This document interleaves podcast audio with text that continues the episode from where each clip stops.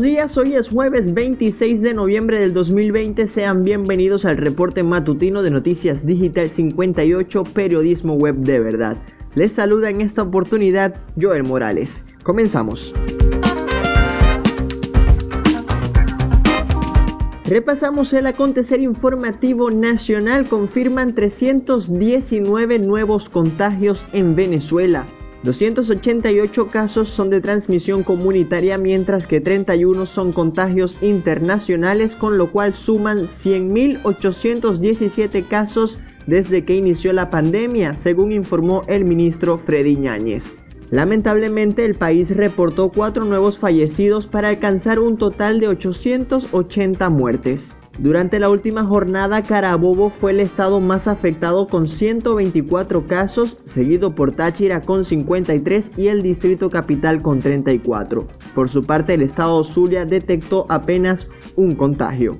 Continuamos con información nacional. Enfermeros alertan que la flexibilización de la cuarentena podría conllevar a un aumento de casos de COVID-19. Ramón Agüero, presidente de la Federación de Colegios de Enfermeros de Venezuela, advirtió en declaraciones para Unión Radio que si no se toman en serio la educación sanitaria y la concientización de la población, habrá un diciembre dificultuoso en materia de salud. El dirigente gremial señaló que en las cifras oficiales puede haber un subregistro de casos debido a que los pacientes no quieren acudir a los centros de salud. Venezuela convoca a Trinidad y Tobago a una reunión de trabajo en materia de movilidad humana. El canciller Jorge Arriaza informó que se tratarán también asuntos de lucha contra la delincuencia y el narcotráfico. Según informó la Cancillería, será la segunda reunión entre ambas naciones en los últimos cuatro meses. Permanecemos en Venezuela, denuncian ecocidio provocado por la mina más grande de Canaima. A través de un material audiovisual compartido en la red social Twitter, la organización SOS Orinoco denunció los graves daños que está provocando la explotación de la mina Tirica en el Parque Nacional. La mina tendría una extensión equivalente a 264 campos de fútbol, un lugar de donde se extrae el llamado oro de sangre. Con esta información hacemos un breve repaso noticioso por la región zuliana. Falleció a causa de la COVID-19 Mario Urdaneta, exalcalde de Jesús Enrique Lozada. El dirigente político murió este miércoles 25 de noviembre debido a complicaciones asociadas a la peligrosa enfermedad. Urdaneta, quien era ingeniero agrónomo, fue alcalde por tres periodos consecutivos desde 1995 hasta 2008. Al momento de su fallecimiento estaba retirado de la política y se dedicaba a la producción agroalimentaria. En este momento hacemos un breve recorrido por el mundo. Organización Panamericana de la Salud alerta que el continente sumó 1.5 millones de casos de COVID-19 en una semana. La organización consideró que esta es la cifra más alta de contagios desde que inició la pandemia. Esta información fue revelada por el subdirector del organismo, Jarbas Barbosa. Continuamos en América Latina. Congreso de Guatemala busca salida a crisis que tiene en jaque al presidente Yamatei.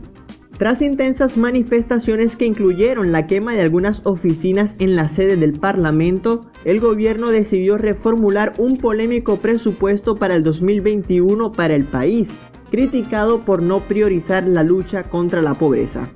En otras informaciones internacionales, Azerbaiyán retoma el control de un segundo distrito limítrofe de Nagorno-Karabaj. Las primeras tropas arcebayanas entraron en el distrito de Kalbayar en la noche del 24 al 25 de noviembre. Esta es la segunda de las tres zonas en la frontera del Alto Karabaj que Armenia se ha comprometido a ceder en virtud de la cesación del fuego firmada después de seis semanas de intensos combates en la región. Iniciamos nuestro recuento deportivo con una lamentable noticia. El mundo del fútbol llora la pérdida de Diego Armando Maradona. El mítico y polémico astro argentino falleció este miércoles a sus 60 años a causa de un paro cardíaco. Muchos son los mensajes de despedida que clubes y deportistas publicaron en honor al Pelusa. El Club Atlético Boca Juniors, equipo de sus amores, agradeció eternamente a uno de los jugadores más grandes que vistió su uniforme. Por su parte, la selección argentina, a la cual guió al Campeonato Mundial en 1986, le dedicó un emotivo hasta siempre. La propia Asociación de Fútbol Argentino decretó siete días de luto en honor al también ex seleccionador y acompañando el duelo nacional que se decretó desde el gobierno de ese país. Sin duda alguna, el fútbol y el deporte mundial han perdido a uno de sus más grandes exponentes. Continuamos con el fútbol, pero es momento de hablar de la UEFA Champions League. Real Madrid sacó una victoria vitalicia ante el Inter de Milán. El club merengue derrotó 2-0 a los negriazules en el estadio Giuseppe Meazza en la cuarta fecha del grupo B del torneo europeo. Eden Hazard abrió el marcador apenas a los 7 minutos desde el punto penal y a los 57 Ashraf Hakimi marcó en propia puerta para darle la ventaja a los españoles. El Madrid se ubica ahora segundo en su grupo con 7 puntos, apenas uno menos que el líder Borussia Mönchengladbach. En otros resultados de la jornada, Oporto derrotó 2-0 al Olympique de Marsella, Atalanta se impuso 2-0 en su visita al Liverpool, Bayern de Múnich venció con autoridad 3-1 al Red Bull Salzburgo y Atlético de Madrid igualó sin goles con el Lokomotiv de Moscú. Nos venimos hasta Sudamérica para repasar la jornada en la Copa Libertadores. Palmeiras coloca un pie en cuartos tras vencer a Delfín.